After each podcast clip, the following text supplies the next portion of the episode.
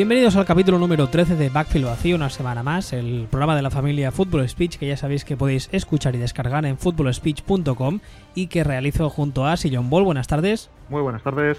Que en Twitter ya sabéis que es arroba Sillon Ball y lo mismo que en Twitter me podéis encontrar como arroba wbistuer. La semana pasada hicimos el último programa de análisis de las necesidades de cada equipo de cara al draft y a la agencia libre y terminamos la conferencia americana y hoy vamos a hacer lo mismo con la primera división de la conferencia nacional del NFC que no es otra que la NFC Norte. Es la, es la división que forman los Chicago Bears, los Detroit Lions, los Green Green Bay Packers y los Minnesota Vikings. Vamos a empezar esta semana sí, por orden alfabético, he conseguido mm, descubrir cómo funciona el orden alfabético, solo me ha llevado tres semanas o cuatro, bien por mí. Vamos a empezar con los Chicago Bears. Los Chicago Bears, el ah, movimiento posiblemente más mediático, por así decirlo, ha sido que decidieron cortar a Jake Cutler, al que ha sido su quarterback los últimos ah, siete años, si no recuerdo mal. Aparte de eso, movimientos ah, destacados, hay otro que también incumbe la posición de quarterback y es que el equipo contrató a Mike Lennon, le, hizo un contrato por 3 años y 45 millones, de los cuales creo que son 19 garantizados. Y aparte de eso, otros movimientos destacables ha sido la contratación de Prince Amukamara, que se le ha fichado ah, por un año, el Tyrion Dion Sims, eh, Jonathan Banks, otro cornerback, Marcus Cooper, otro cornerback, Kendall Wright, el receptor que viene de los Titans, la verdad es que. Bueno, ah, bueno, también está, perdón, me olvidaba el gran fichaje de el quarterback Mark Sánchez, que eso no puede pasar por alto. Y aparte de eso, la verdad es que no ha habido mucho más. Como decía al empezar, el fichaje más ah, importante o el, movimiento más importante ha sido el corte de Jade Cutler, que mm, han decidido finalmente tomar otra dirección con la contratación a su vez de Mike Lennon, que no sé a ti qué te parece, tanto el corte como el fichaje. Hombre, el corte de el corte de Cutler se veía venir y era necesario. Se veía más, más por el talento, o más que por el talento de Cutler, por la cultura de la franquicia. No encajaba con, con una cultura ganadora, no encajaba con la fanbase de ahí de Chicago. Y creo que estaba clarísimo que no era la solución a largo plazo. Entonces ya cuando ha dado claro que, que no era la solución a largo plazo, pues ya tocaba buscar lo que sea, empezar a hacer experimentos como, como este Glennon a ver lo que, a ver lo que sale, mejor que aguantar un año más con, con Y de hecho, ya hemos comentado alguna vez esta semana eh, por Twitter, a mí Glennon me parece de todos los quarterbacks de mierda, basurillas con los que uno no sabe muy bien qué hacer o qué pasar y que uno ficha por desesperación, me parece el que más posibilidades tiene de acabar saliendo bien. Curiosamente, el, que fue su general manager, que además fue el encargado de seleccionarle en el draft, que es un señor que se llama Mark Dominic, que seguramente los, los fans de los Bucks le recordarán y ahora está en la ESPN como comentarista, creo, ha dicho de él esta semana, eh, hace un par de días solamente, que cree que eh, Mike Lennon tiene la capacidad para ser un flaco de la liga, en el sentido de que es capaz, y eso lo ha dicho el mismo Dominic, de darte tardes mm, brillantes, o muy brillantes incluso, y luego de hacer temporadas de 8-8. Entonces, mm, mm, hombre, yo creo que tal y como están las cosas en Chicago, que en, teoría empieza un, O sea, están en medio de un proceso de, No sé si reconstrucción, porque es que no han hecho cambios tampoco en el staff importantes, pero sí que yo creo que el, el cortar a Cutler es el fin de una época ¿Tú ves a estos Bears, por ejemplo, yendo a por quarterback en este draft? No, no, no, no. No, de hecho es que tienen muchísimos agujeros. Tienen muchos, muchos, muchos agujeros. Parecen un campo de golf. O sea, de hecho, mucho antes que el, mucho antes que el quarterback, yo te hablaría de, cornerback, yo te hablaría de rectores, te hablaría del pass rush y te hablaría incluso de, de línea ofensiva.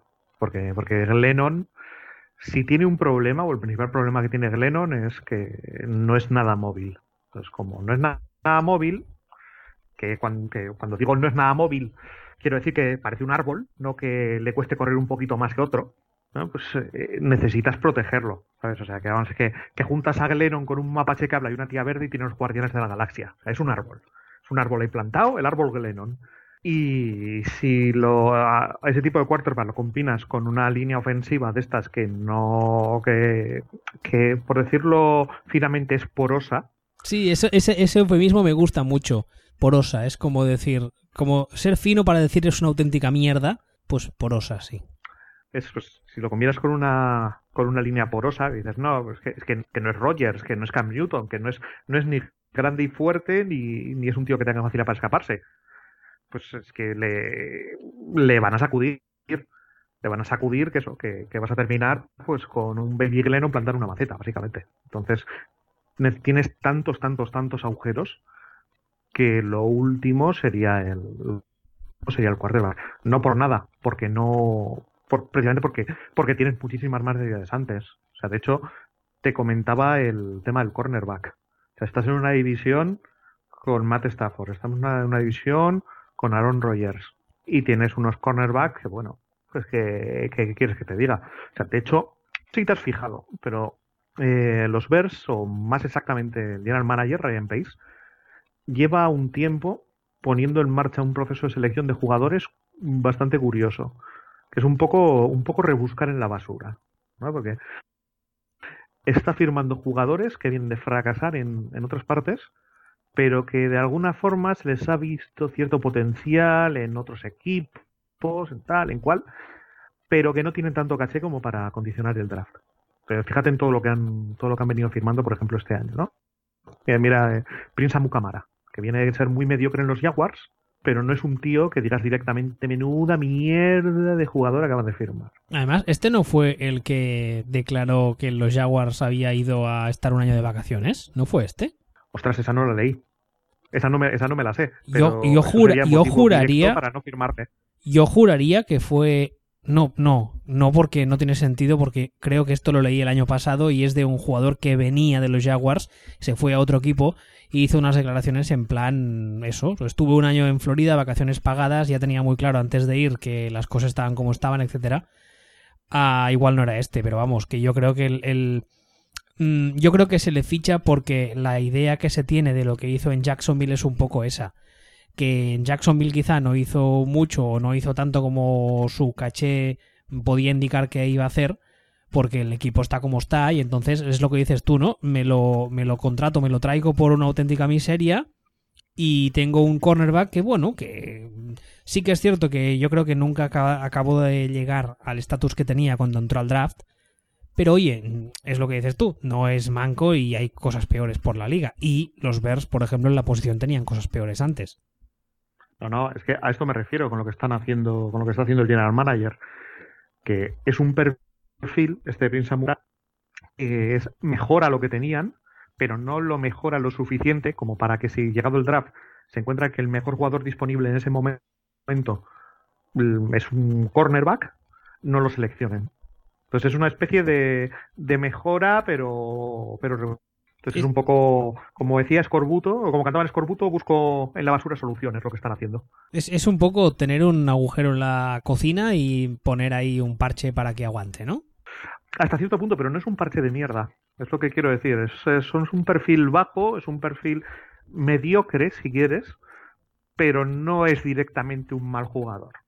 Y esto mismo lo están haciendo con todos. Es que esto mismo lo han hecho. Bueno, también han fichado a Marcus Cooper, que es un poco, es, viene a ser similar, peor tal vez pero también está pasando con los receptores, ¿no? Con lo que han fichado este año para sustituir a Aston Jeffrey. Está claro que lo que han buscado no es el sustituto directo de Aston Jeffrey, que eso ya lo encontrarán en el draft o lo que sea. Han tapado con un mediocre que no horrible ese agujero de forma transitoria. Eso, y, es, y es lo que vienen haciendo constantemente estos Bears, que no sé hasta qué punto es una solución que, que te permita progresar demasiado a largo plazo. La verdad es que cuando veo los, los movimientos de, los Bears esta off-season y veo cómo tienen montado el roster, yo la sensación que tengo es que mm, por A o por B no quieren decir abiertamente, oye, mm, colgamos el cartel de reconstrucción, hay que tirar lo que está hecho y empezar de cero.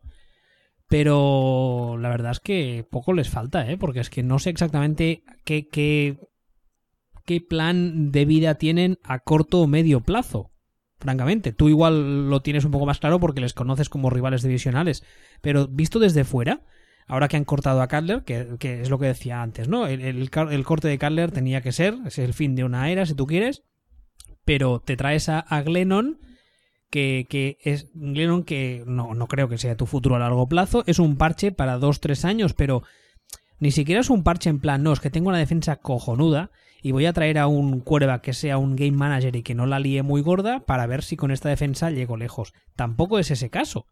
Entonces, no sé muy bien a qué están jugando o qué quieren conseguir los Bears a, ya digo, a, a corto o medio plazo, pero bueno, no sé, yo creo que eh, muchas de las, de las dudas de este proyecto igual pretenden arreglarlas en el draft, pero es que no les va a dar draft para, como tú decías antes, tienen muchas necesidades.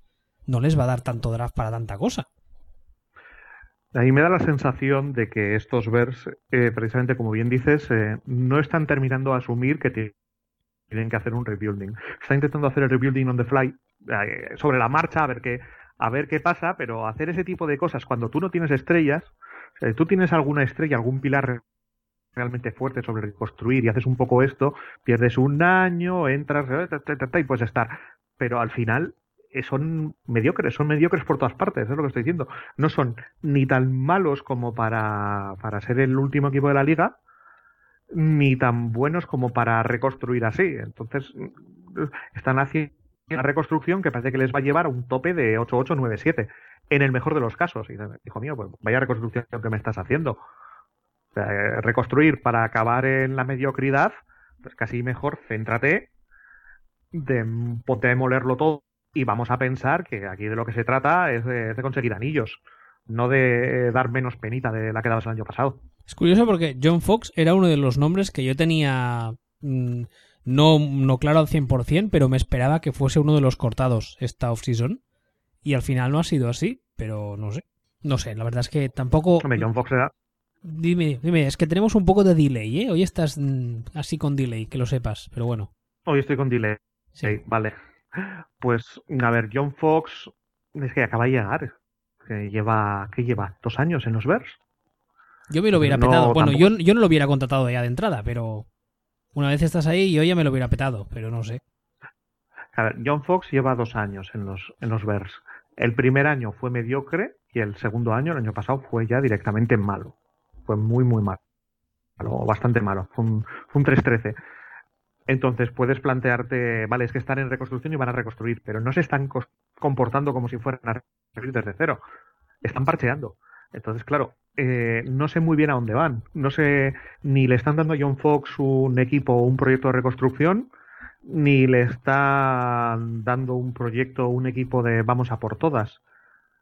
Entonces, es no, al fin tengo la sensación de que mm, tampoco me parece que debieran haberlo cortado ahora mismo, pero que el corte se viene se viene en, en, un par de años, si no es este año, el año que viene, no por nada, sino porque no tienen mimbres, ni los van a tener yo, yo creo que le han aguantado este año porque tenían claro que iban a cortar a Cutler y es en plan, a ver si este año sin Cutler la cosa mejora ni que sea un poco y vemos claro que, de, que el, principal culpable de la situación, por decirlo de alguna manera, era Cutler y no tanto Fox, sino que Fox se veía un poco limitado por la poca capacidad como jugador de Cutler, lo cual es un poco estúpido porque Fox es de perfil defensivo. Con lo cual dices, es que es un entrenador de perfil. Es, es, Arians, por ejemplo. Y tiene un quarterback que es una mierda. Entonces te deshaces del quarterback y a ver si con otro tío Arians trabaja mejor. Pero no es el caso. Pero es que esto ni John Fox ni nadie podría sobrevivir al, roster que tienen los Bears ahora mismo. Es que tú coges el roster de los Bears, te pones a mirar ahora mismo el, la profundidad de, de banquillo que tienen, te pones a mirar el ataque y ves lo que tienen, aunque le sumes a, a Jeffries, que se ha marchado, y ves, ¿dónde van? ¿Dónde van con esto? ¿Qué pretendías que hiciera Cutler? ¿Qué pretendías que hiciera Cutler con esa línea y con esos receptores? Yo, yo creo que. Por muy bueno que sea. Yo creo que ahí era un problema de que se sumaba, ¿cómo es eso que dicen? El hambre con las ganas de comer, ¿eh? Entre uno que es más bien pasotilla, los otros que están como están, no sé qué, se juntaba ahí, vamos, dinamita. Y, y es lo que, bueno. A ver si este año, entre mejorar la línea ofensiva en, la, en lo que queda de off-season y el draft, y con un quarterback nuevo que además viene de una, de una eh, situación de suplencia y en teoría viene con ganas de demostrar de lo que es capaz y tal, a ver si el año que viene ofensivamente pues mm, vemos más cosas. A ver. Sí, yo, yo diría que en realidad este es el primer año de la era John Fox. Este que empieza ahora, porque los dos años anteriores eran los dos años que ya sabíamos que se iban a tener que comer a Cutler por motivos económicos y a partir de ahora eh, es donde más menos parece que parece que empieza de cero. Y lo veremos un poco también en función de lo que seleccionen en el draft porque perfectamente lo que pueden hacer es descubrirnos que la apuesta por Glennon es seria y pueden empezar a buscarle a buscarle armas, pueden empezar a buscarle receptores de mayor nivel y pueden empezar a buscarle línea y comportarse, pues eso, como si Glennon realmente fuera una apuesta serie de verdad. Porque le han firmado uno, le han firmado tres años. Tres años, es sí. Muy, es muy cortable tras el primero. A efectos prácticos prácticamente es un contrato de un año prorrogable por dos pero son tres años lo que le han firmado. No es que le hayan firmado uno de estos contratos de te firmo un año y pruébate, sino que realmente es un contrato de tres años con, por dinero de, de, jugador, de, starter. Entonces, bueno, pues, veremos, veremos a ver. Yo creo que este es el planteamiento del primer año de real de, de John Fox. Seguimos con los Detroit Lions, el siguiente equipo de la NFC Norte. Los movimientos más destacados de los uh, Detroit Lions son, en primer lugar, hay una serie de jugadores que han sido declarados agentes libres y que a día de hoy no han firmado ni con, no han uh, renovado ni con el equipo ni con nadie más. Por ejemplo, tenemos el caso de uh, Jake Bell, el running back, Anquan Bolden, el receptor, John Bostic, el linebacker o a, a, Monty Bryan, el defensive end. Este es el único caso, sí, este es el único caso que ha refirmado con, con los Lions. Pero eh, luego ha habido una serie de contrataciones, por ejemplo, el defensive tackle Akim Spence, que viene de los Buccaneers, Paul Wirlow, el linebacker, que viene de los Falcons, Ricky Wagner, el guardia, que viene de los Ravens, Cornelius Washington, defensive end, que viene de los Bears, eh, DJ Hayden, el cornerback, que viene de los Raiders, eh, Darren Fields, el Tyren, que viene de los Cardinals, y TJ Lang, el guardia, que viene del rival divisional, los Packers. Uh, después del año pasado, que era el primer año post uh, Megatron y que ofensivamente al menos las cosas funcionaron como un tiro, ¿cuál es tu opinión? ¿Qué es lo que más crees que necesitan arreglar los Lions de cara a esta próxima temporada? Pues lo primero, recordar que el año pasado en realidad no fueron como un tiro. Hicieron 9-7, sí, pero con un poco de, de, truco mental Jedi para convencernos de que era un, un equipo con nivel para playoff. Pero es que como no les daba con nivel para nivel Obi-Wan Kenobi, pues hicieron un poco Magin el mago. Porque en lugar de decir soy un cohete superchónico, decían los Lions son un equipo de 10 victorias y se quedaron en 9. Pero es que hay que pensar que hubo remontas, hubo victorias contra equipos entre Flogger y Mierder y que todos los números, todas las estadísticas avanzadas estaban como equipo de 7-8 victorias. Entonces, eh, defensivamente, el año pasado fueron el, el, equipo número 32, el peor de la liga, y bueno, pues esto es algo que incluso la misma gente de los Lions ya lo sabe y reconoce que lo importante es el proyecto, lo importante es a dónde van a largo plazo y no y olvidarse un poquito de lo que de lo que fue el año pasado. Bueno, eh, no todos siempre hay alguno que te viene con el que nos quiten lo bailado pero, pero bueno o sea que nos quiten lo bailado por, por meterse en playoffs es un poco como decirlo por, por quedar para cenar con una chica. ¿no? No, te digo que no sea un paso adelante con respecto a, a, la tristeza de tu vida habitual, pero yo reservaría las celebraciones para cuando hay algo que celebrar, ¿no? para, para anillos y cosas de estas, ¿no? Porque, como dirían Beyoncé y Gollum, es lo, lo, es lo importante es el anillo, ¿no? Entonces, bueno, volviendo un poco a lo que decíamos de las necesidades de los Lions y del, y del futuro, pues tienen bastantes agujeros para ser un equipo que va de 9-7 por, por la vida tienen las líneas, sobre todo la, defensiva, y este draft necesitan sacar líneas defensivas por otras partes, necesitan más líneas que una fiesta de, de Maradona y Julio Alberto, necesitan líneas. Tiene que parecer esto el precio del poder, ¿no? Porque volviendo un poco al año, al, año pasado, hablo memoria, pero fueron el, el equipo 28-29 en presión al quarterback, y eso directamente lo que te dice es que la línea era un mojón. Pues sí, han fichado un par de cositas para línea de defensa y tal, pero son todos jugadores de reemplazo, no tienen, no tienen playmakers, porque es, eh, ahora mismo te diría que el único playmaker que tienen en defensa es City Ansa realmente los Lions. Entonces, para mí el problemón lo tienen ahí, lo tienen en la defensa. No sé cómo lo verás tú. Hombre, el año pasado le vi, les vi un par de partidos porque la gente me pedía que analizase a Matthew Stafford, que es un tipo que siempre se ha dicho que tiene una mecánica muy particular. Y la verdad es que era, pese a no ser mi equipo, era realmente, o sea, era desesperante el hecho de que en defensa era un auténtico coladero y no paraban ni al tato. Además es que mmm, una de las cosas que en su día, hace ya unos cuantos años, cuando los Lions tenían esa línea defensiva tan chula con, con Su y con Anza y con, y con otro que no me acuerdo ahora, mmm, bueno, Ya me. Este pequeñito undersize tackle también. Sí, bueno, no me acuerdo ahora. Ah, una de las cosas que, que en su día hacían bastante era rotar el personal defensivo y es una cosa que a mí particularmente me gusta mucho y especialmente porque sirve muchas veces para, para paliar los posibles ah, problemas de tamaño que tengas ah, en tu en tu especialmente en el front seven.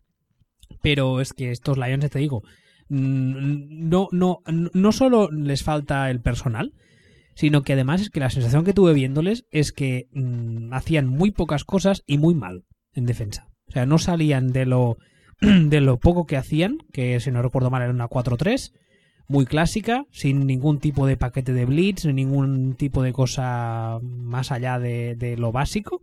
Y me llamó mucho la atención el hecho de que Terrell Austin, que es su coordinador defensivo, mm, volvió a sonar, que años anteriores lo podía haber entendido, pero volvió a sonar esta offseason como candidato a head coach. Y dices, hombre, este, este año su parcela del equipo ha sido un desastre. ¿Quieres decir? Pero bueno, la verdad es que defensivamente sí que necesitan muchísima ayuda. En ataque, bueno, pues hay que seguir tirando de Matthew Stafford, que para mí el año pasado tuvo momentos durante algunas semanas que estuvo a nivel de MVP. Lo dije en Twitter y la gente se pensó que me había puesto mal la insulina, me había vuelto más loco de lo normal, pero para mí sí.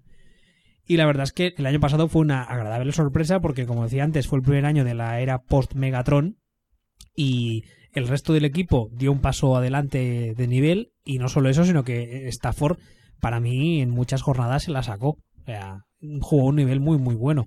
Así que yo creo que de cara al draft en especial hay que centrarse en conseguir a, al menos a un hombre en línea defensiva que marque las diferencias y que haga que todo lo que tenga alrededor eh, parezca menos malo. No bueno, sino menos malo. Pero bueno, la- Sí. la- i- imagino que el, el- el planteamiento de estos Lions es mejorar ni que sea un poquito la defensa y que el ataque siga igual y que Stafford nos lleve pues donde lleguemos, ¿no? Sí, pero que les, que les va a llevar a un 9-7 como muchísimo, otra vez, porque hemos comentado el tema de la línea, pero también eh, tienen un drama con los linebackers. O sea, necesitan sustituir la bazofia que tienen como linebackers interiores. Ya han cortado a Andre Levy, pero necesitan reemplazarlo. Y esto también pues necesitan sus playmakers en la secundaria, que la secundaria también pues, es, es modelo coladero. Pues claro, ahora te piensas, te paras y dices, vale, ¿qué hemos dicho que necesitan? Hemos dicho que necesitan línea, que necesitan linebackers y que necesitan secundaria. Vamos, que necesitan la defensa nueva entera. Sí, sí, completamente. Es que no, es que, es que sí, necesitan entera. Entonces, y como bien dices tú, pues, tienen, tienen un coordinador como Teddy Austin que lleva allí tres años, que llegó con Jim Caldwell y te da resultados. Y dices, pues, hijo mío, o sea, lo normal en este caso sería mandarle al INEM. Al INEM de, sí, mira, en este caso sería el Instituto Nacional de Empleo de Michigan. Efectivamente, al INEM. Entonces, eh, no entiendo por qué lo mantienen. Supongo que es puro estilo NFC Norte Mike McCarthy con Don Capers.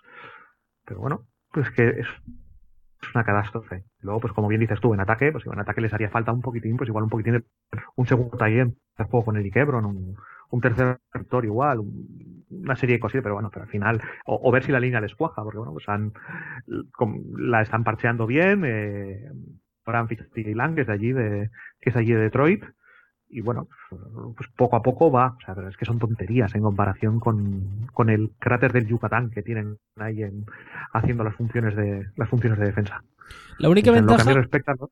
La única ventaja en estos casos es que mm, tienes muy claro dónde tienes que ir en el draft y lo que queda de agencia libre. O sea, tienes que ir a la defensa. No hay margen de error porque el ataque, sí, es lo que decías tú ahora. Quizá ah, podríamos añadir algunas piezas, pero no es la necesidad acuciante que tiene la defensa. Con lo cual, el día del draft lo tienes, entre comillas, relativamente fácil. Obviamente luego falta, falta acertar. Pero lo tienes bastante fácil porque es ir a defensa sí o sí. Sí, sí, no, es que los Lions ahora mismo, mientras seleccionen un defensa, mientras no seleccionen a Pablo Echenique, les va a ir más o menos bien. Porque le, algún hueco lo van a encontrar. Entonces, bueno, pues más, más o menos tienen el camino marcado. Otra cosa que, es eso, que, que hagan lo que hagan, pues es un camino que les va a durar, por lo menos para apañar la defensa, mínimo dos añitos. Este año que se olviden, pues no les da. Por cierto, yo no quiero decir nada, pero ¿tienes algo que añadir de los Detroit Lions? Ahora mismo nada.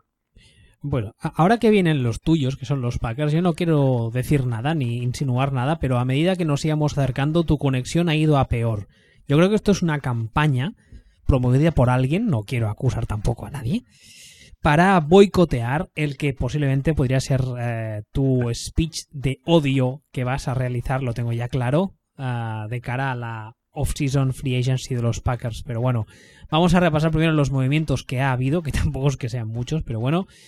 A ver, déjame que repase, por ejemplo. Este año sí que habéis fichado a alguien, ¿no? Este año hemos fichado a alguien, pero es importante también comentar a, a los que a los que se han marchado.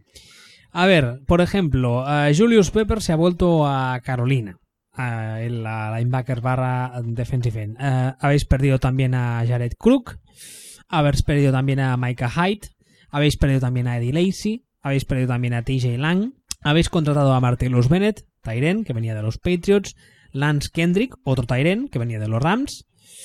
Uh, así destacable. Um, no, no, no, no hay nadie más. Bueno, se ha recontratado a Christine Michael, que quieras que no, pues está bien. Y a Ricky Jean François, que venía de los Redskins, también se le ha contratado por un contrato de un año. Dicho esto, se abre la veda, tú mismo, despotrica tanto como quieras. No. ¿Te has tomado la pastilla del corazón? Me he tomado la pastilla. De todas formas, no sé muy bien ni, por dónde empezar con los Packers. Porque mira, hace cosa de seis meses comentaba en el podcast, en nuestro podcast hermano mayor, eh, que la pesadilla de los Packers consistía en colgarse del modo Dios de Rogers para, para, sin llegar a aspirar a nada, maquillar la temporada lo suficiente como para que pudiera parecer que, que había esperanza y que solo había que tocar matices y que no había que cambiar nada, ¿no? Pues bueno, pues adivina lo que ha pasado. Como dijo Alice Cooper, bienvenidos a mi pesadilla. ¿Sabes tú? Aquí estamos. Después de unas últimas jornadas colgados del modo Dios de Rogers, aquí nos encontramos con los mismos sospechosos habituales que el año pasado. Con Ted Thompson, con Mike McCarthy, con Don Capers y con el señor que hace de coordinador de ataque, que, que en realidad nadie sabe quién es. El señor que hace de coordinador de ataque. Gran forma de definirle. ¿Quién es el, no, ¿quién es el coordinador de ataque de los Packers? Un señor que se llama Edgar Bennett. ¿Y quién es Edgar Bennett? Es que, es que ese es el tema. O sea, ¿qué, qué no pinta? Es, es, es, es, es la cuchara del cuerpo técnico de los Packers. Todo Dios sabe que ni pincha ni corta. O sea, yo ahí solamente para decir, oh, qué gran entrenador eres, Mike McCarthy, oh, qué guapo eres, qué delgado eres, Mike McCarthy, qué poco pareces a Papá Noel, Mike McCarthy. O sea, es que yo creo que esa es la única función que tiene, porque en ataque o no hace o lo que hace lo hace mal. Con lo que realmente, bueno, vamos a, vamos a, vamos obviarle, ¿no? De hecho, vamos a empezar un poco por, por Ted Thompson. Ted Thompson es un, o me puede parecer un general manager excelente para, para velocidad de crucero, para, para, para y montar el equipo y mantenerlo, ¿no? Pero claro, hay un momento que hay que empezar a ser consciente de que las, las ventanas para los títulos no son eternas y terminan por cerrarse. Y lo que hay que hacer es aprovecharlas mientras estén abiertas. Y la ventana de los Packers va a durar lo que dure Rogers. ¿Y cuántos años tiene Rogers? Pues, tiene, pues este año cumple 34. Que no es que tenga 28, es que, es que ya estamos en el puntito ese de, de que el niño cumple 34 años. Y tampoco conviene fiarlo todo a que sea como Tom Brady y, apunta, y hasta los 57. Entonces, claro, este es un poco el problema uno de Ted Thompson, que a menudo le falta el puntito este de, de que hay que ir con todo. Y luego tenemos también el, el problema dos, que es que no sabe rectificar los contratos que firma. Que esto es otro problemón que tiene, que tiene Ted Thompson. Que en un momento dado, pues se da estabilidad y tal, pero cuando tienes esta, esta, esta sensación de tengo que aprovechar la ventana, pues es un problema. ¿Tú sabes quién es el segundo jugador que más cobra en los Packers? Ay, no, ¿quién? Clay Matthews.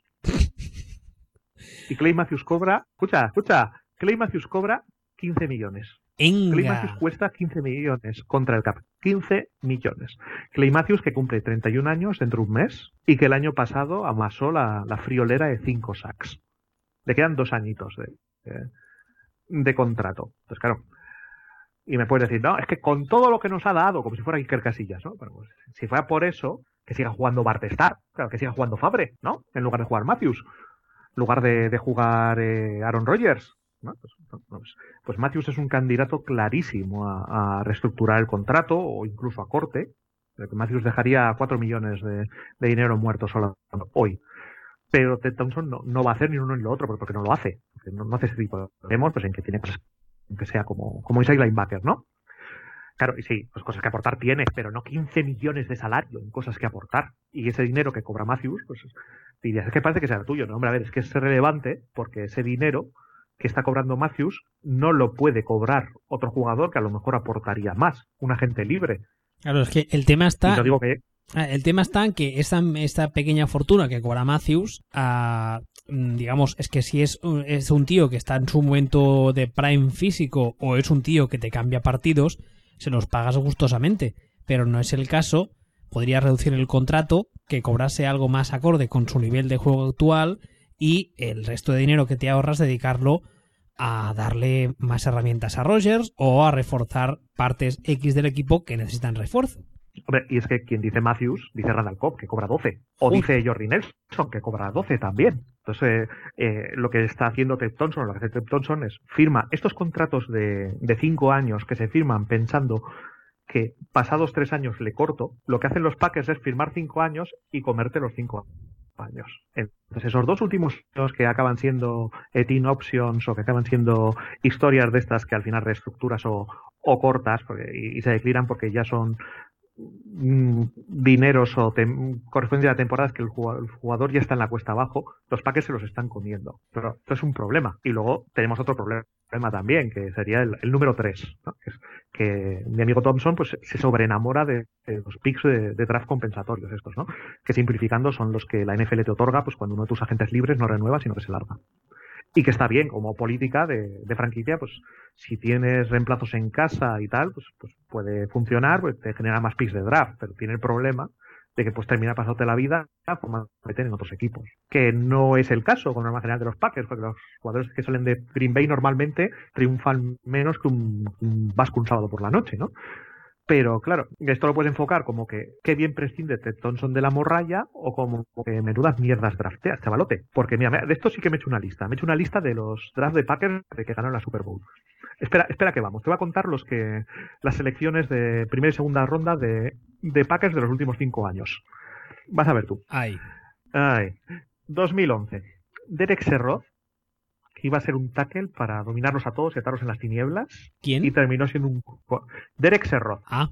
Derek Serroth era la, ha sido, ha estado sin jugar, ha tenido lesiones y tal, y luego cuando por fin el año pasado, o hace dos años, terminó jugando partidos, era la risión. No, llegaba ni a cono, era como estas puertas del metro de salida que no tienen ni cancela, que solo las empujas para salir. Pues más o menos eso era Derek Serroth. Eso, y Randall Cobb, que es otro que sospecho que fuera de, fuera de Packers o fuera de Ayers, lo podríamos llamar Craig Jennings 2.0. Pero bueno.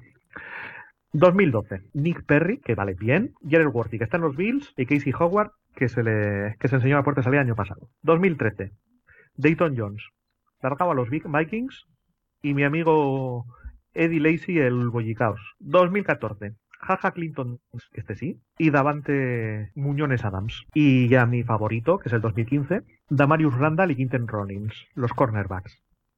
La pareja Niki, la pareja Niki Lauda, ¿sabes tú? Que no es que los queme, es que son corners que salen quemados de casa. Impresionante, ¿no? Claro, sí. dices, vale, estos son cinco años. Y vale que me faltan eh, Mike Daniels y Bactiari, que fueron rondas más tardías. Pero dime tú dónde narices vas con cinco años de draft con este resultado. ¿Dónde vas? A ninguna parte. Hombre, en equipos normales al general manager ya se le habría invitado a irse, que también es otro eufemismo que me gusta mucho. O, dicho de otra forma, se le hubiese dado una patada en el culo que le hubiese mandado a Canadá. Más que nada porque lo tenéis cerca Canadá de Green Bay y tal. Pero la verdad es que no, no, nunca he entendido esta, esta especie de, de falta, o sea, de cobardía de la gerencia de los Packers a la hora de hacer movimientos en general. Pues es una cuestión de la estructura del equipo. Es un, no tiene un owner, sino que, sino que tiene una estructura de poder atomizada y, no ese factor visceralidad del dueño se pierde. Es todo mucho más reflexivo, mucho más calmado y mucho más amarrateri. Entonces, bueno, y ya digo que, puede funcionar. Lo que ocurre es que el plan B es lo que le estoy notando que le falta a Tim Thompson.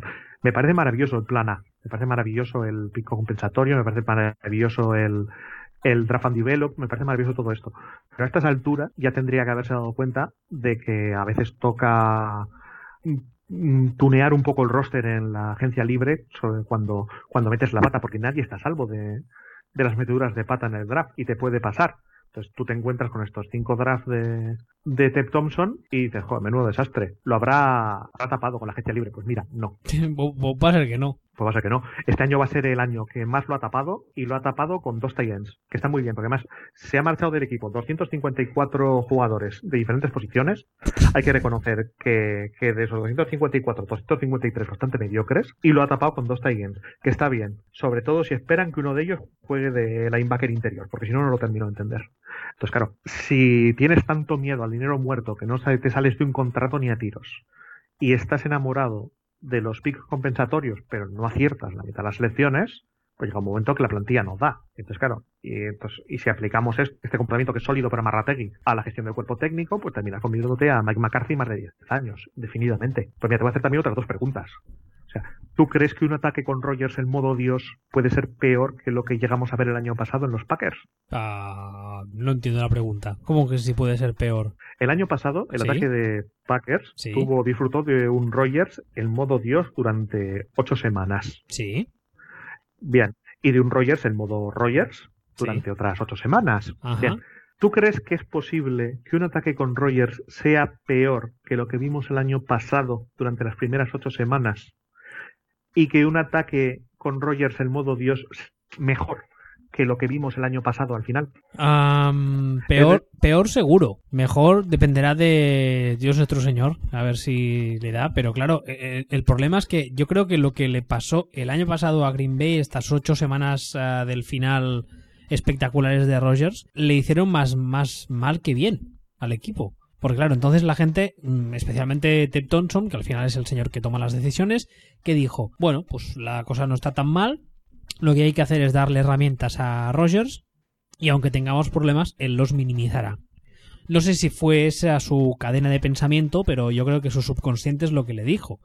Y o sea, al, juzgar por lo que está haciendo en la agencia libre, es un poco la idea que tiene él en mente vamos a darle unas cuantas herramientas. Pero claro, unas cuantas herramientas dices, no, es que el tío ha fichado, ha reforzado la línea ofensiva, que el año pasado tampoco es que estuviese para tirar cohetes.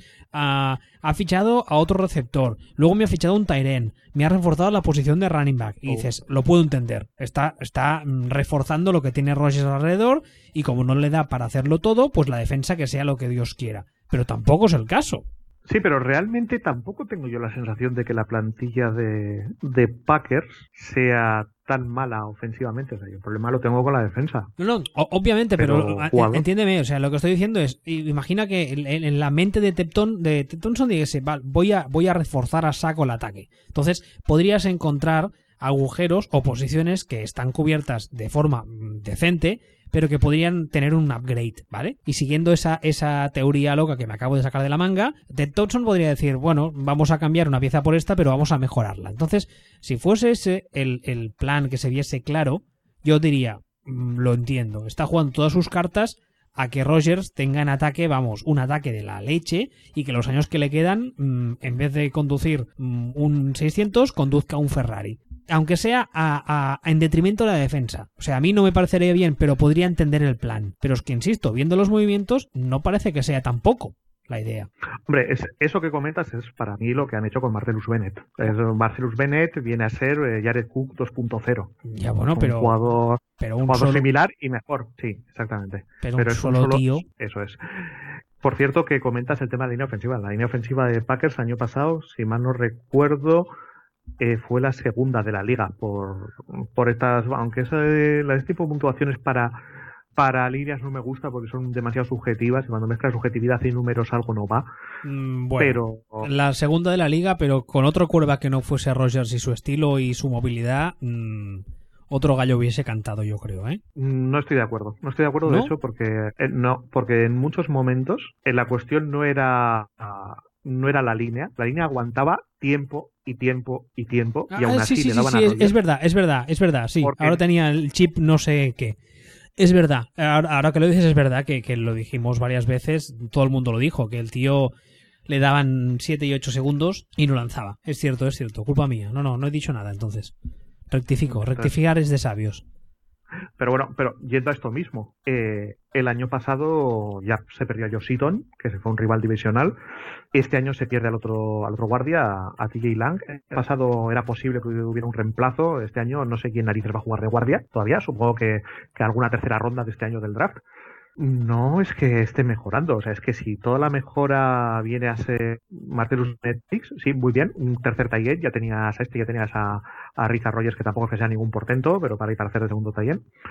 No termino de entender, sobre todo cuando el desastre absoluto es la defensa, cuando los, los linebackers, los linebackers interiores son la risión, ninguno de ellos tiene la capacidad para jugar ninguna ningún, en una parte quiero decir en ninguna otra franquicia y los linebackers exteriores, si, si sobrepagado Matthews no genera y funcionaría mejor en el interior, pero encima resulta que pone morritos porque no quiere jugar en el, en el interior, pues fuera te queda Nick Perry, que, que, sí que está funcionando, y la nada en el otro lado, y más ahora que, que el abuelo Pepper se ha marchado. Pues la línea ya medio bueno, más que el reemplazo para Letroy Lion, viene a ser el mismo jugador, solo que sin problemas de drogas, con lo que supongo que a Gallon se le cortará en breve, pero viene a ser más o menos el, mismo jugador, no se toca nada, y, y, el agujero de los linebackers es descomunal. Y en la secundaria, los safeties bien, pero lo de los corners, los corners Nicky Lauda, la madre que los trajo a los dos.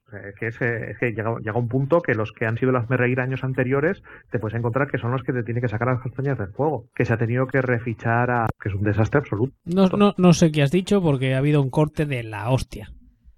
O sea, llevas, llevas toda la tarde Vaya con, llevas vaya. toda la tarde con un retraso importante. Y siento hacer el chiste, pero Va- vaya, gracias. Como, pues como, como te iba diciendo, han tenido que refichar a Davon House, que no es de que sea ningún portento para intentar sacar castañas del fuego a la secundaria de Packers. Pues es un poco una, es un poco una catástrofe y no se ha tocado. Entonces yo imagino que este año estaremos en más de lo mismo.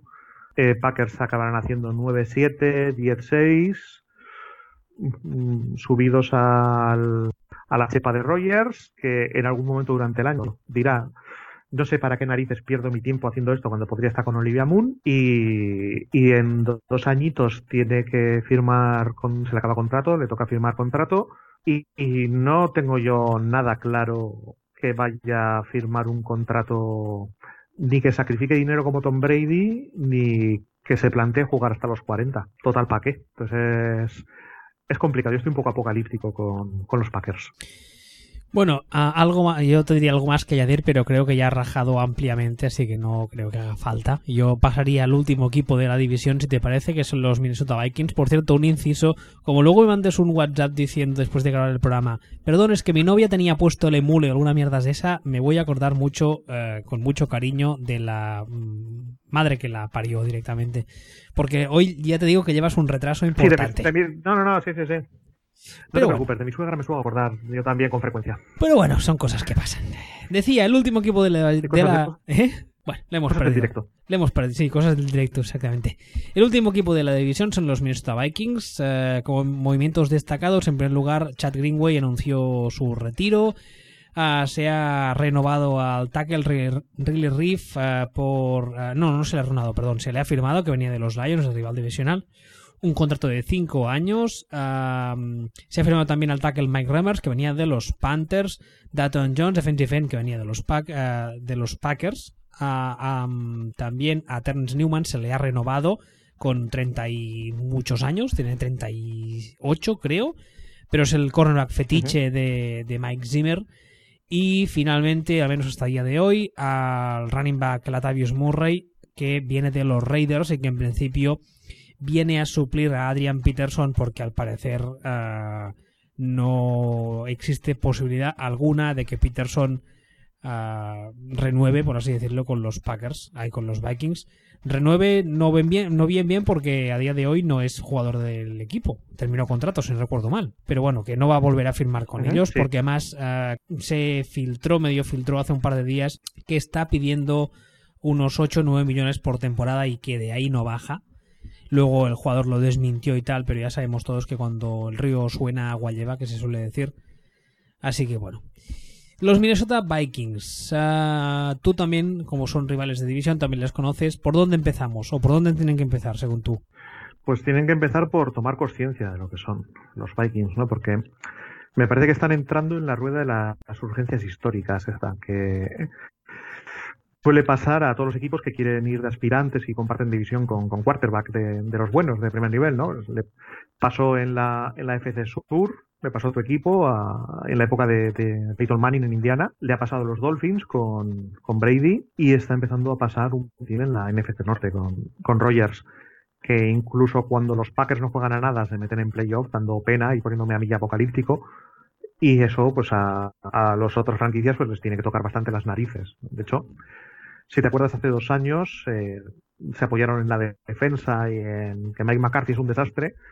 Ganaron la división y dijeron bueno, pues ya, pues ya ahora vamos, podemos aspirar a todo mira no no o sea no no y si qué pasa no pues que que tu quarterback se amputa la pierna y de repente te has autoconvencido de que puedes ganar el anillo y cambias tu primera ronda y no sé cuántas rondas más por Sam Bradford. Por cierto, ahora, ahora, que hablas del quarterback, eh, ayer salió así también medio de extranjes un uh, vídeo que luego al parecer se supo que lo había subido la novia de Teddy Bridgewater a su cuenta personal de Instagram y que al cabo de unos segundos lo borró, en el que se ve a Bridgewater, porque al parecer ya se ha confirmado que es él, haciendo dropback y lanzando, lo cual es una excelentísima noticia. Yo personalmente me alegro mucho porque la lesión que tuvo el año pasado al parecer fue dantesca e incluso hace unos días lo leía que en el momento en el que se lesiona estando en el, en el CAM hubo compañeros de equipo que hasta vomitaron y se medio desmayaron al ver la lesión. Y, y de hecho se, se dudaba no solo de que volviese a jugar, sino de que pudiese andar normal y verle haciendo dropback y lanzando, pues es una excelente noticia y también, obviamente, para los fans de los Vikings, porque Sam Bradford, yo creo que el año pasado quedó, quedó demostrado que Sam Bradford es lo que es. Y que a día de hoy, como se suele decir, es uh, damage goods, es bienes dañados. Muchos años en equipos de mierda y recibiendo muchos golpes tienen que pasar factura. Y de Sam Bradford vas a sacar lo que vas a sacar. Y en teoría, mm, Teddy Bridgewater mm, tenía que ser el futuro de este equipo y si se recupera al 100%, pues oye, cojonudo. Especialmente para los Vikings. Hombre, el, yo fíjate que lo, que lo que han estado haciendo esta agencia libre a mí no me suena tanto a eso como a un... El año pasado tuvimos mala suerte y, y tenemos que proteger mejor a Bradford, más que a, a tirar la toalla con Bradford, porque es que no han tocado gran cosa. No, no, yo no digo, yo no digo que vayan a tirar la toalla, ¿eh? Yo creo que el, proyecto a, corto plazo tiene que ser Bradford, porque no hay nadie más, y Bridgewater mm, a saber cuánto le queda aún. Pero lo que me refiero es que yo creo que son conscientes de que, bueno, que Bradford, mm, o, al menos creo que deberían ser conscientes de que Bradford van a sacar lo que van a sacar. Yo tenía muchas esperanzas de este fichaje cuando llegó. Yo pensé, por fin vamos a ver a Bradford en un entorno más serio del que había estado en, en los Rams y tal y vamos a ver el, el, talento que se le presuponía cuando entró en la liga. Y la verdad es que sí que es verdad que la línea ofensiva de los Vikings ah, empezó a perder personal. No solo la línea ofensiva, creo que en, ataque tuvieron algunas lesiones también. Y creo que eso le afectó, pero no sé. No sé, la verdad es que tengo muchas ganas de ver cómo, cómo enfocan el draft. Eso también te lo digo. Eso es cierto. De todas formas, eh, no solo es, es que no solo es la línea, también son las armas. Es decir, ¿a quién narices le pasa los balones Sam Bradford? Stefan Dix. Muy bien. ¿Y a quién más? Un señor que se llama uh, Isaac Frichte. Efectivamente. Y, al, que tiene nombre de cerveza cerveza hipster, el, eh, el Beringer este, el uh, Moritz. Eso es lo que te iba a decir. Entonces, claro, eh, pues, lo que te contaré de que no han tocado nada es que han sustituido a Adrian Peterson por Otavius Murray, han firmado, sí, bueno, sí, Dayton Jones es pura mediocridad y defensa y tal y cual, pero bueno, tenían un problema en la línea y lo que ficha Mike Remers, es que no había dos tackles peores para, para fichar agentes libres. O sea, está, es que ahora que lo pienso, es que no descarto que realmente su intención sea que le sacudan una hostia avientada a Sam Bradford, lo descalabren entero y así ya poder pasar página.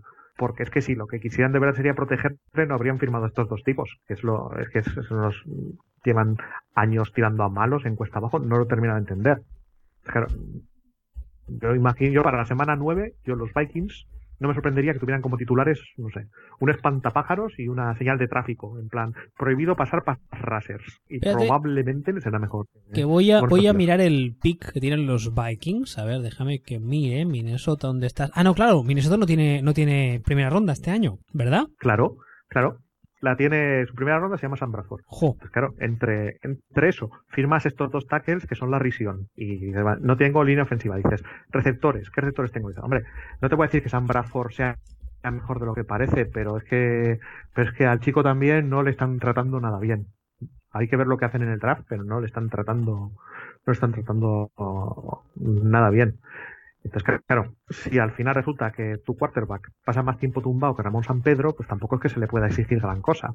Entonces, eh, tienen que solucionar esto como sea, porque luego sí que, luego en defensa van más o menos serviditos, sí que tienen que ir pensando en el relevo de, Newman, pero más o menos la defensa la tienen pero el tema del el tema del ataque es que te metes te metes con San Bradford y al final resulta que, que es lo que es lo mejor que tienen porque ni los receptores ni la línea McLaren sí que tiene sí que es apañado sí pero es, es, es, lo único ¿eh? el resto la verdad es que sí que en ataque especialmente en el cuerpo de receptores bueno el Tyren aún se apaña tienen acá el Rudolph pero el cuerpo, de, el cuerpo, de, receptores es, es, es da, da miediete. ¿eh? Bueno, Stephen sí, Dix, sí, el, ya está. Claro, pero entonces, ya te digo, es ni los receptores ni la línea. Entonces, realmente, es que como si pones ahí, ya necesitarías un, sí, necesitarías un, un Rogers, o necesitarías un, un, Brady, o necesitarías un, un quarterback de primerísimo nivel para sacar chispas de eso. Y ni por esas. Es que no, no tienen. Entonces, no sé muy bien qué es lo que piensan. Lo veremos ahora en el,